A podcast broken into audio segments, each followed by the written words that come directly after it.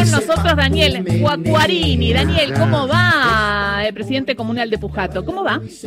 Hola, buenos días Gisela, buenos días a toda la audiencia y al equipo que te acompaña. Bueno, realmente eh, con sensaciones encontradas en nuestra localidad, con esta gran trayectoria que tuvo Leonel con, con la selección, esperando el domingo, lógicamente, la final, traer la copa.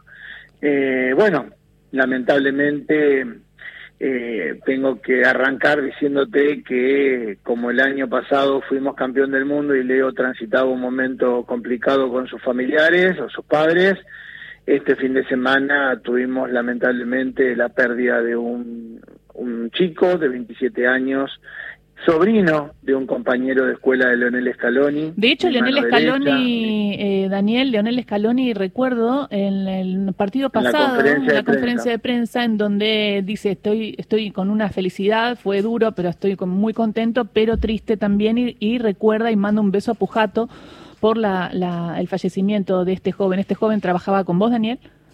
Sí, era mi mano derecha, mi compañero de viaje, mi, la verdad que era un pilar importante hace siete años que está conmigo. Eh, él es el hijo de mi tesorera y bueno, y el otro chico es el hijo también de un matrimonio amigos. En Pujato yo siempre digo somos una gran familia. En el caso de Agustín, el fallecido era sobrino de un compañero además de curso de Leonel de toda la vida, ¿no? Por lo tanto, eh, acá nos conocemos todos, como te decía, somos una familia grande y, lamentablemente la ruta 33, que es una ruta nacional, mm eh, se está llevando muchas vidas y no está arreglada. Tengo pedido una audiencia con el ministro de Economía de la Nación, con Sergio Massa, espero que, me la dé eh, para poder charlar directamente con él. Mañana me espera el señor gobernador en Rosario, a quien voy a invitar a que me acompañe a esta audiencia con, con el ministro Massa si realmente se da y poder definir esto, porque hasta un técnico de la selección en un momento tan importante como es la fase pasando a semifinales que mande un mensaje, habla de dos cosas, de la necesidad de recuperar esta ruta y de arreglarla, y por otro lado del corazón de Leonel Scaloni, que por más que esté en cualquier parte del mundo, su corazón sigue estando empujado. Y eso habla de la humildad,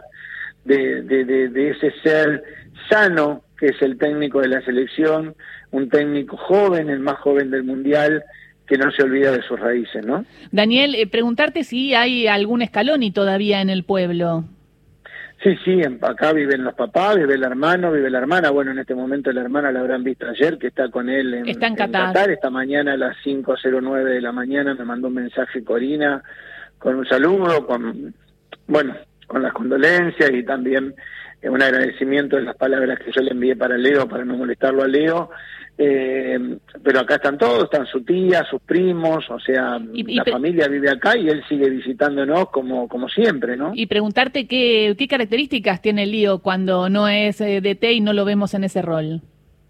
La característica de Leo es siempre la misma, él sigue siendo el pujatense que viene, que está con sus amigos comiendo un asado, que, que va a saludar a sus familiares, que va al club a ver los chicos, que lleva incluso cuando puede y viene sus familiares y su hijo, lo lleva a jugar con los chicos de acá, eh, sale a bicicletear, o sea, él nunca dejó de ser eh, el Leo de toda la vida, no, no por llegar al cargo que llegó, que me parece que además hay algo que, que a lo mejor no lo miramos, pero que ha hecho toda la trayectoria para llegar al lugar, ha sido jugador de las inferiores en el club de su pueblo, pasó por Newell, por estudiantes, por los, por los clubes nacionales, fue muy joven en los clubes internacionales, salió campeón con la sub-20 con Peckerman, fue parte del, plantel de la selección nacional en su momento, fue parte del plantel técnico de la selección y hoy está como técnico de la selección. Y si querés ponerle un condimento más, hoy le decía otro medio, qué casualidad,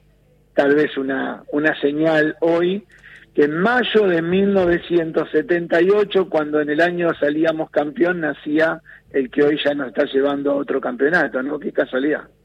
Sí, es muy impresionante el dato, que cómo se cruza ¿no? con la historia del fútbol argentino. Te quería preguntar, Daniel, eh, acerca de cómo es un día de partido de la selección o cómo fueron hasta ahora en Pujato cuando Argentina jugó, cómo es la dinámica del pueblo, si hay algún tipo de pantalla, si en los clubes de barrio se reúnen, si van a la casa de, los Scaloni a festejar, ¿qué es lo que pasa en Pujato cuando juega Argentina? Bueno, a ver, primero lógicamente cuando salimos campeón de América, allá por el 2021 se hizo toda una fiesta de, te diría, el 90% del pueblo en caravana, festejando, pasando por la casa de Leo para, para festejar, para saludar, para agradecer. Bueno, este mundial se arrancó con pantalla gigante, arrancamos el primer partido con una pantalla gigante en su escuela de, de sus primeros pasos, en su escuela primaria, la escuela 227 eh, donde se invitó a todos los chicos de turno mañana a la escuela, incluso al pueblo en general. Luego se hizo lo mismo en la otra escuela con los turnos tarde, mostrando, como te decía, lo que él llevó al grupo, la unidad de la localidad. No hay escuelas privadas y públicas, acá hay alumnos y vecinos y amigos, incluso si bien hay dos clubes de fútbol, el Club Esportivo Matienzo y el Club Atlético Pujato. Eh, él era del Matienzo, ¿no? ¿Eh? Él era del Matienzo. Él, él hizo sus inferiores en Matienzo y es de Matienzo y su hermano. Bien, y este, y este domingo entonces, Daniel, ¿dónde van a estar? Este domingo, a ver, eh, lo hablaba ayer con el vicepresidente comunal, vamos a dejarlo liberado a la gente, seguramente va a haber una caravana, pero estamos en un momento complicado donde uno de los chicos está peleando por su vida y somos prudentes, como fuimos prudentes en su momento de hacerle un reconocimiento a Leo, que todavía se lo debemos, pero que somos prudentes y, respetuosos de ah, sus tiempos también vamos a seguir siendo respetuosos de la situación por la que están atravesando. Quiero aclararte que para que tengan la magnitud del duelo, el sábado hubo una grabación, la única grabación de la localidad, somos un pueblo chico, tenemos una sola escuela secundaria, donde si bien hubo casi 600 personas, se leyó una carta y te puedo asegurar que casi muchísimos chicos ni siquiera bailaron, entonces hay un hay un respeto absoluto. Ayer yo decía en uno de los de los medios, ¿no? Festejos pero en silencio, cada uno está muy bien, está muy bien. a través de eso, si bien hay pantallas, hay, hay pileta donde se reúnen a ver los partidos, la mayoría. Muchísimas gracias, muchísimas gracias Daniel, que tengo que ir a también, vamos a ir de recorrida por Pujato, te digo, tenemos a varias personas que van a estar abiertas para cuando ustedes quieran estar y, los esperamos acá,